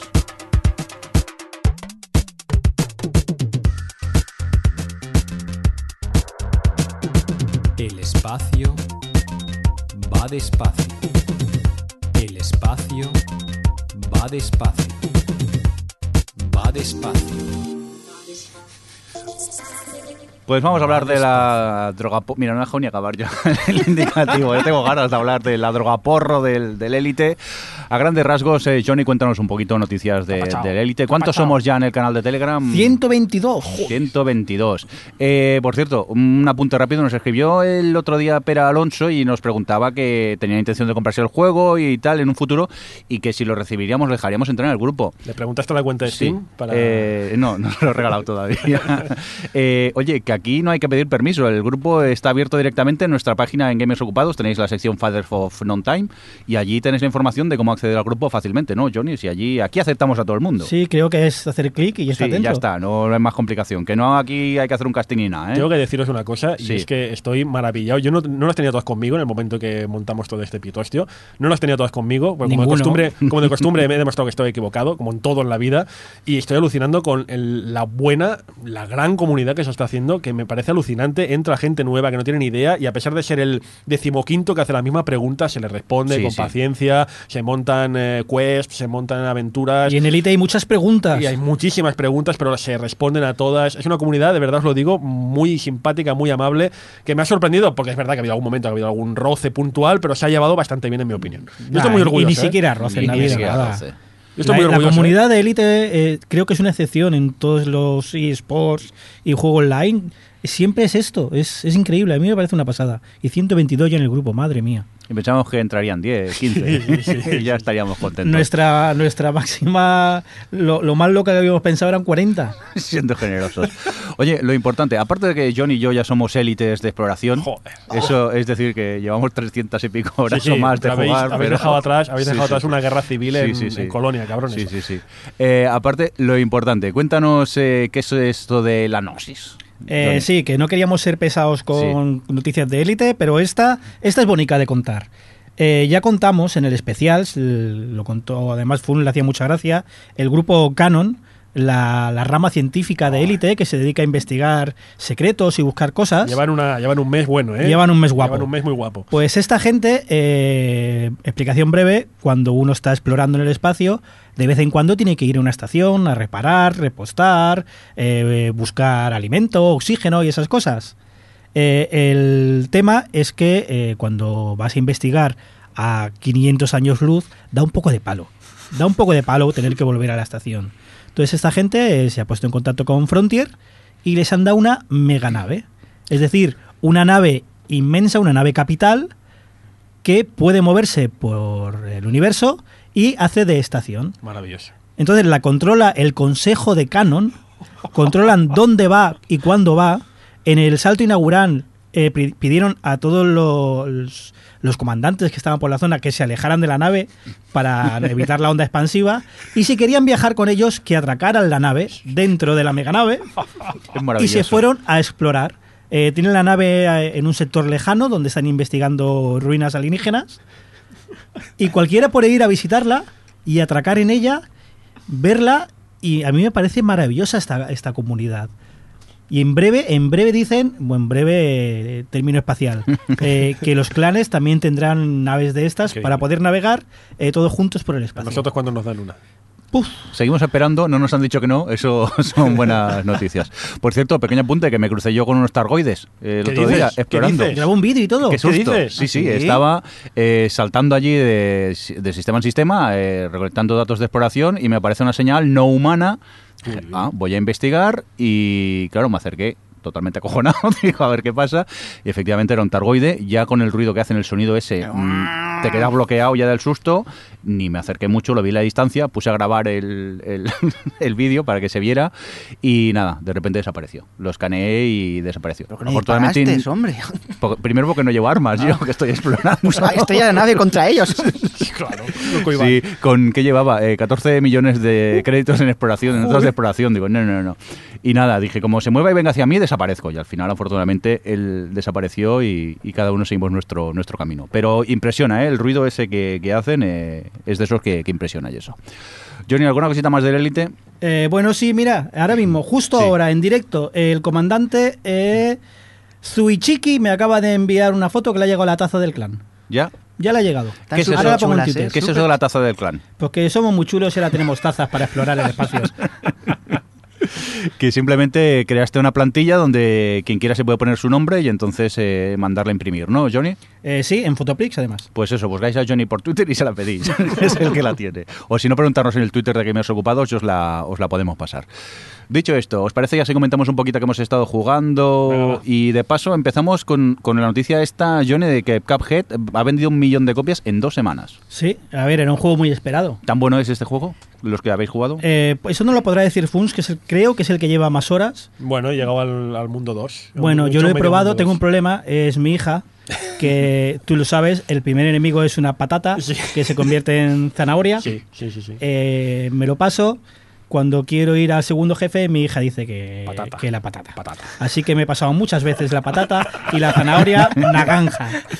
Oye, por cierto, el Cuphead es ese que es como animación de dibujos animados antiguos, ¿no? ¿Cómo, cómo no? 30. Está animado a mano. Cada fotograma está dibujado a mano. Es una Wow. maravilla, ¿eh? es una preciosidad el trabajo que hay ahí metido. Nosotros que estamos acostumbrados al retro art, al pixel art, ver eso es, es una nueva forma casi, te diría, de, de entender Y la cantidad de homenajes que está estoy viendo por Twitter. Poco a de- poco empiezan a aparecer, van- ¿no? Van Es saliendo brutal. guiños a otros juegos. Ya el segundo enemigo, sin ir más lejos, es un homenaje a Ryuken de Street Fighter. O sea, ya empezamos. Pero hay, hay algunos muy oscuros. Por Ayer- ejemplo- ayer vi uno, Saeva, un homenaje al Batman de Mega Drive. Al Batman y Robin de Mega Drive. O sea, ya me quedé como. Yo he visto, por ejemplo, la sirena, que es un homenaje a LOL Parodius. a Sí, la- sí, y luego está. Hay un dragón, que es un homenaje a un jefe de un Mega Man. Sí. Y algunos más. Se nota Hay que una lo ha hecho- luna que es igual que, Sí. que la de Chariot, Sí, Es señor. verdad. de Three Wonders. Se nota que Capcom, ha, sí. ha- ha jugado, la gente que ha hecho este juego ha jugado muchísimo, Sí. pero muchísimo ha jugado, porque se ven homenajes por todas partes. Y como juego, bueno, Saeva, perdona. No, no, no, sí, sí. No, como juego, a ver, es un juego. eh, es como, eh, ¿Cómo lo definen? Como un arcade, ¿no? Un arcade de estos de, de plataformeo, medio plataformeo, medio arcade. Bueno, que es ir. eh, un boss rush, ¿no? sí, más o menos. ¿no? Porque Pero también hay fases, también hay fases de plataformeo. Pero se nota, he jugado dos y se nota que no están tan inspiradas No, como los la jefes. verdad Son es mucho verdad. más flojas. Es Yo ahí verdad. estoy totalmente de el acuerdo. punto fuerte son los enemigos. Yo al principio pensaba, que no me gusta que solo sean enemigos finales, pero al final le coges el tranquillo y te das cuenta de que sí, que el juego tiene que ser así. Oye, por cierto, Roberto, creo que también has tenido oportunidad de jugar un poquito. ¿Te está gustando o qué el juego? El juego me está maravillando y me está jodiendo la vida poco a poco. Se lo compró porque le dije yo, ¿eh? En- Sí, no, me, tenía, le tenía el ojo puesto hace tiempo y al final se, Mark se lo había comprado me dice... Pues me picó y dije, a comprármelo. Bueno, cuenta la hecho, historia que lo entera. compramos porque Exacto. Mm. íbamos a probar a jugar a dobles online, pero no se puede. Todavía, Solo permite jugar todavía. a dobles en local. Y eso es lo malo, porque hubiese gustado mucho jugar a con Cuphead y Maghead. Ha de ser otro juego. ¿eh? Ha de ser otro juego. Ah, pero ¿hay sí. previsto un parche para Hay jugar previsto, online? hay previsto. Yo tengo, bueno, yo lo estoy jugando, lo estamos jugando de, después de comer, le echamos ahí 10 minutos, un cuarto de hora cada día, que Ah, te da para... no una- para nada. Bueno, bueno, vamos tirando, ¿eh? vamos Sí. tirando. A ver, de- debo llevar que, que me ponen 25 o 30% eh, completado. Y, te digo que a veces cuando, cuando matan al compañero y no me puedes revivir, es un alivio. Porque jugando dos eso es horror vacui. O sea, me cuesta, me cuesta más eh, compartir el- eh, la pantalla. Porque el nivel de balas, el nivel de ya no sabes, se va moviendo, te distrae. Y es, es un poco complicado, ¿eh? Jugar a dobles. No, no, eso sí que es verdad. Tienes que tener los ojos metidos en todas partes porque a la mínima va a aparecer un lugar, una bala, porque además no son enemigos que sigan un patrón, sino que van cambiando. Van cambiando de patrones en función de, de- no sé, aleatoriamente. Hay que tener mucho ojo con este juego. Nada, yo decir dos cositas tontas. Si os ha gustado este juego, que a ver, que se nota un poquito, como dice Johnny, que han puesto las plataformas vale, para hacerlo porque no sea todo el rato jefe, jefe, jefe. Si os gusta esto de jefe, jefe, jefe, echadle un vistazo si podéis al Alien Soldier de Mega Drive, Mm, que era eso, era sí, sí, jefe, jefe, jefes y un juego brutal. Juegazo, juegazo. Y una cosa no mala, a ver, es por no sacarle puntilla al juego. ¿No creéis que todas las ventas que ha tenido el juego al, al principio ha sido por lástima? ¿Por Ay. qué? Espérate. Siempre se ha dicho de que ah, cuando salió al principio el juego, el desarrollo, y luego sale la noticia de que los desarrolladores han tenido que, que Hipotecar la casa. hipotecar la casa, no sé Sí. qué, no sé cuánto. Entonces todo el mundo salía en, in- en internet, en los foros, ay, pues hay que apoyarlo, hay que apoyarlo, hay que apoyarlo. Voy a comprar el juego, voy a comprar el juego, ya sin haberlo, sin haberlo acabado ni nada. Me sonaba mucho como el juego este que hubo, el Tat Dragon Cancer. Mm. Que No te digo que no, Hmm. no te digo que no, puede ser, incluso yo mm, te confieso que en parte también digo, "Hombre, ya que se lo han currado, pues que mínimo, porque al final tampoco cuesta tanto dinero. No te diré que no, pero ¿sabes qué pasa? Que es que lo comentamos en este programa hacía unos cuantos meses. Comentamos eso de que lo que no podía ser era la historieta esta típica de, no, es que el, el- el desarrollador hipoteca su casa y verlo como, creo que fue Johnny quien lo dijo, que no podía ser esto de que hipoteques la casa y lo veas como algo súper positivo, porque hay gente, esta gente que conocemos son los que recuperan su inversión y salvan su casa, pero detrás hay cientos de personas que han seguido el mismo camino y no lo han recuperado.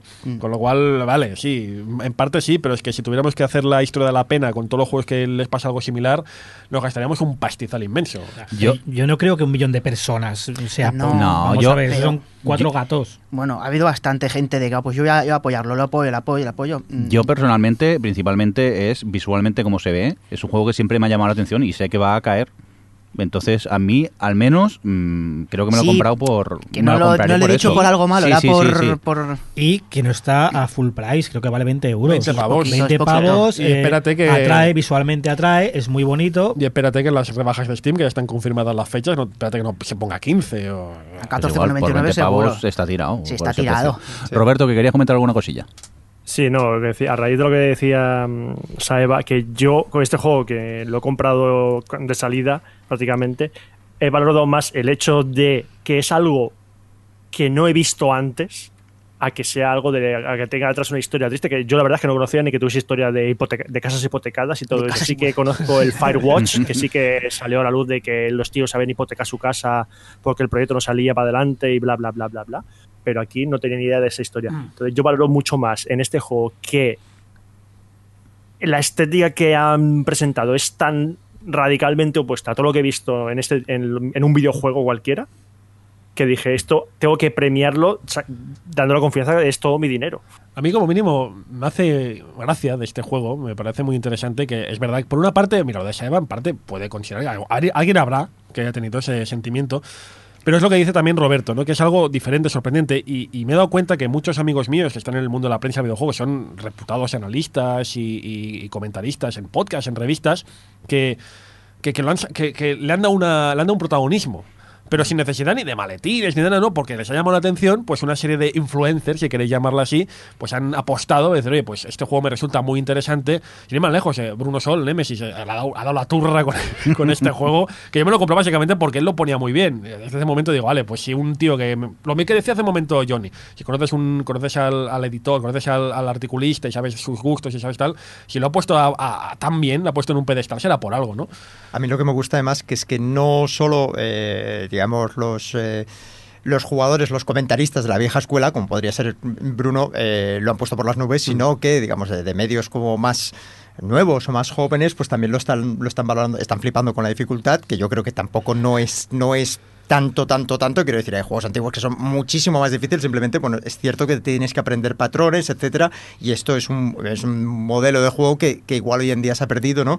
Eh, bueno, pues que esté volviendo un poco todo esto y no sea un juego que se lo vas a vender solo a retro gamers, ¿no? A viejunos y, y ocupados, Bueno, ¿no? Sino que, bueno, que- pues guste también a generaciones actuales. No sé quién lo comentaba que decía, a ver, ¿quién es el, quién es el listo que se compra este juego por la nostalgia? Que- porque si son los dibujos de los años 30, o sea, qué nostalgia ni qué historia. Como no tengas 90 años, macho, no tienes excusa. Y, David, ¿tú crees que con un millón de copias han recuperado la inversión? Eh, yo- Porque llevan muchos años, ¿eh? No, yo, bueno, diría que no. Siete, que- creo, siete años llevan. Es, es- es una brutalidad, es una brutalidad. Y, esto, y, y estoy totalmente de acuerdo con decías, eh, glorificar esta historia de, de que han hipotecado las casas. No, esto es algo triste y esto que lo que denota es, es una- un tema totalmente negativo eh, en la industria. Un millón de copias.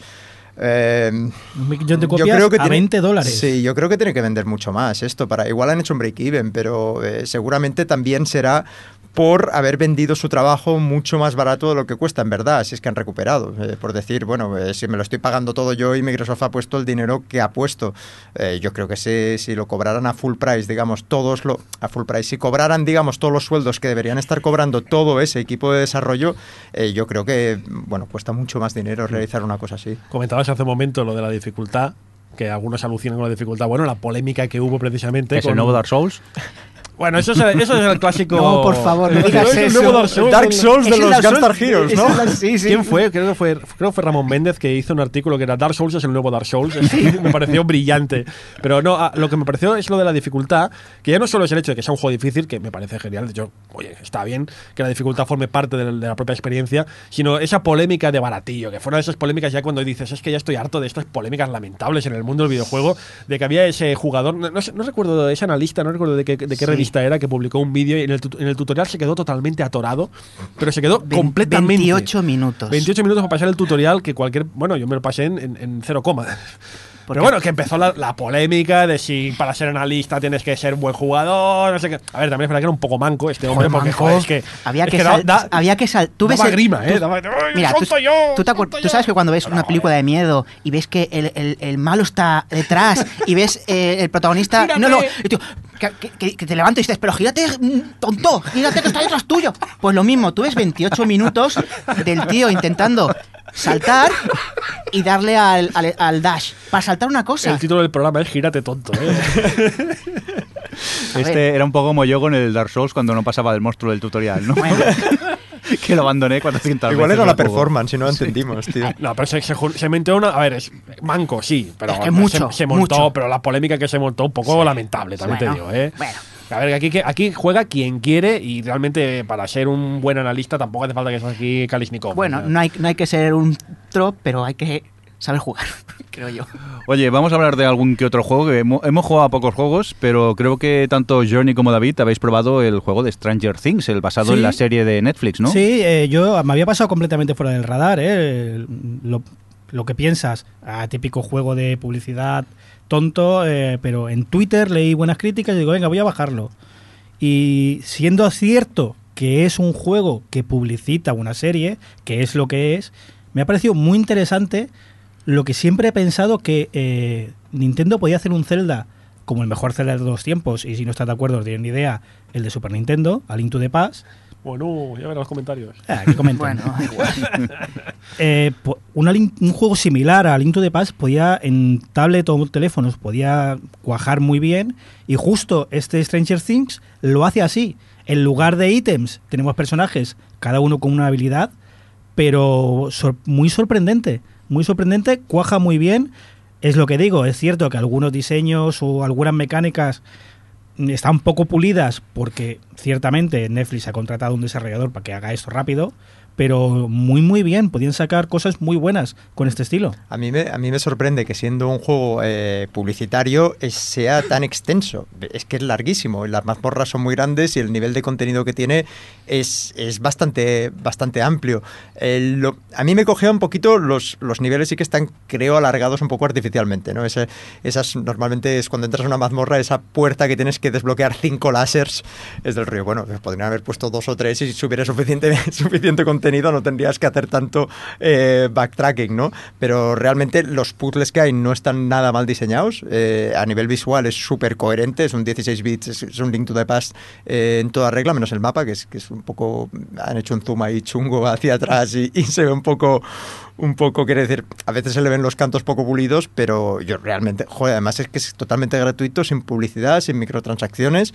Coño, es, es un juego y cómo han solventado el tema del combate eh, y tal, bueno, pues no está nada mal. Excepto alguna misión de sigilo que por la mecánica se atranca un poco, hay juegos mucho peores de pago en la Apple Store, también Sí. te lo digo. Sí, sí, sí, desde luego. Es como para jugar en la tablet o el móvil. Yo lo he jugado en el iPad y perfecto. Yo creo que se juega mejor en el iPad. En el móvil el, el problema es que, que para atacar a los enemigos les tienes que picar sobre ellos y a veces cuando se están volviendo, como estás ocultando bastante parte de pantalla, a veces pues les pierdes de vista o ves que te han disparado y, y no has podido anticiparlo, pero, pero bueno, yo lo estoy jugando en móvil y, y se puede jugar Y perfectamente. es largo, ¿eh? Creo que mi partida, completarla 8 o 9 horas me ha durado. Sí, sí. Joder, oye. sí, sí.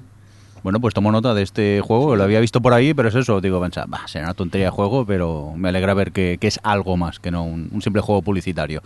Oye, eh, David Saeva, tú también has jugado a cosicas.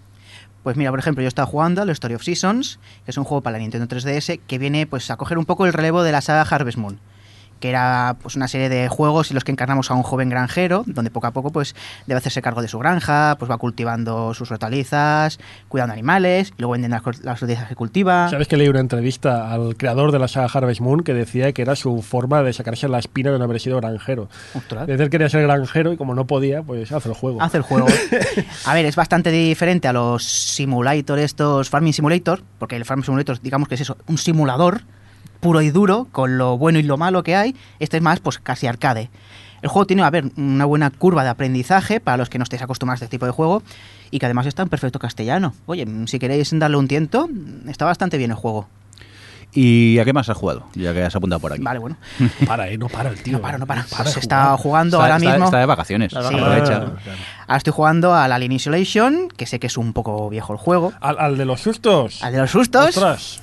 Que es del 2014, pero, bueno. ¿Y el corazón tú- cómo va? Pero si tú eres antijuego de sustos. No, a mí me gustan. Eran casi casi antijuego de sigilos, pero vamos, es que aquí si no haces sigilo... Hombre, mm, jugar a eso en, en el sótano por la noche, de, en el sótano de Saeva por la noche, le da mucho yuyu, ¿eh? No, a ver, no creas. Me dan más yuyo otras cosas, que cuando luego tengo que subir para arriba para dormir en casa de la una, digo, ostras, a encender todas las luces. Me quedo aquí en el sofá, me quedo durmiendo en el sofá. No, ¿qué dices? Tú ahí va abajo a dormir con el miedo que da. Pues eso, a ver, como es de 2014, lo siento, pero bueno, no había podido catar antes. Y he de decir que es el mejor juego de miedo que he jugado hasta la fecha. Toma. ¿Sí? Sí. O sea, eh, eh, Y tú has jugado buenas cosas, ¿eh? Sí, de sí. miedo. o sea, eh, es el mejor. Esa angustia de tener que ir poco a poco para que no te pillen, porque es eso de que "Ah, voy corriendo y de pronto escuchas pa pa pa pa pa, baja el alien de cualquier tubo y te hace pum, pim, pam, y adiós, y te mato yo. Vale, pues tendré que ir poco a poco. Y ves la luz que cuando ves algún punto de salvo dices, y por fin, no sé qué. Y antes, por ejemplo, pues tienes unas pocas mis- misiones, pues dices, "Buah, voy a hacerlas todas. No, porque como la cagues, tienes que volver a hacerlas otra vez. Hago esta misión, grabo, luego sigo a esto, grabo, así todo el rato. Y encima de eso, que está menteado perfectamente en el universo de Aliens, en la primera, ¿eh? O sea, no ves cosas tecnológicamente muy avanzadas como está pasando ahora en las películas. Ves todo como la, la primera de Aliens. ¿no, no te parece un poco, no sé, sacado la chistera la historia del juego? Es que me parece un poco como, venga, va. A ver, que la hija Claro. de la Ripley se haya metido con los aliens, o- o- o igual que la madre, Muy gratuito. gratuito, bueno, pero que el personaje existe. Mm. Porque ya en la, en, la, en la segunda de Aliens el regreso, en el Director's Cut, ya salía que justamente cuando sacan a la Ripley del hipersueño, pues hace unos pocos meses que ha muerto la hija. Y le diría, ostras, no he podido ni verla. Pero está muy bien. A ver, de verdad, si no lo habéis jugado aún, este juego suele estar barato, tanto en Steam, Play 4, y es un sí como una casa. Y lo recomiendo, eso sí, encarecidamente. No, tío. Con la VR no, no, porque no funciona me parece, pero jugarlo con los cascos. De hecho, con los cascos porque estás ahí escondido y de pronto escuchas en el casco que, que viene el anillo y ahí pa, pa, porque tiene encima diferente pisada. Es que jugarlo con cascos es una ventaja. Te da Pues- más miedo, pero es una ventaja Es a una nivel a la hora de ventaja. jugar. Y eso, y me han matado muchas veces. Y casi, a ver, eh, como el Dark Souls, entre comillas, de que te matan. Dark Souls de los aliens. No, Ya no, está, ya no, está, ya no. está. El caso de que te matan y dices, esto es porque lo he hecho mal. No te frustra. No dices, oye, esto está chetado aquí, el alien se está. No. Hombre, si vas poco a poco. Un poco sí y- te frustra, ¿eh? Porque después de estar ahí media hora y, y, y- y de Bueno. poquito a poquito, pasito a pasito, Se, se nota que, que no ha jugado al Dark Souls. Eh, a mí me ha gustado mucho. Me ha gustado mucho. Encima que me encanta la saga Aliens.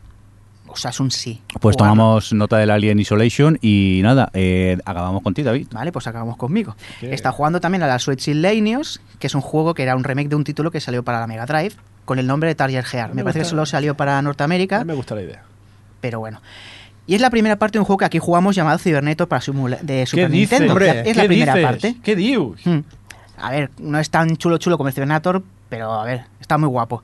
Aquí le han hecho un buen lavado de cara, lo que se refiere al estilo visual. Se acerca mucho más al Cybernator, porque luego ves el de Mega Drive, pues sí, era un robot ahí sí pequeñito y todo. En cuanto a mecánicas, eso sí, sigue siendo el mismo. Es un plataforma de disparo, pues donde nuestro robot tendrá que lidiar con hordas de enemigos. Las pantallas son cortas, más que nada es de ir que vienen hordas de, de robots y de naves y tienes que ahuyentarlas antes de que lleguen al- a la meta.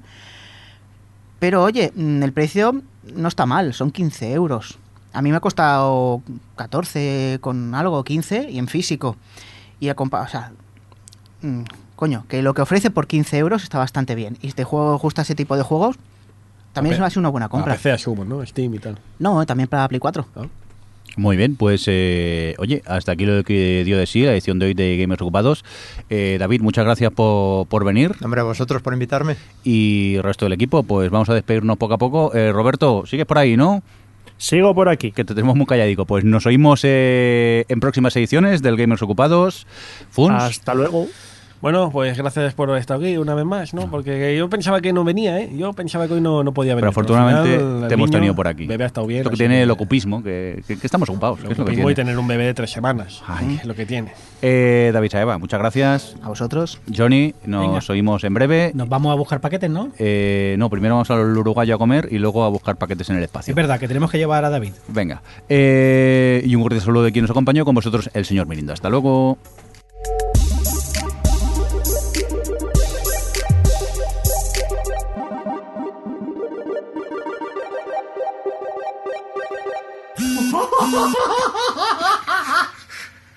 Estoy en la punta trasera de Star Wars. ¡Oh! ¡Oh!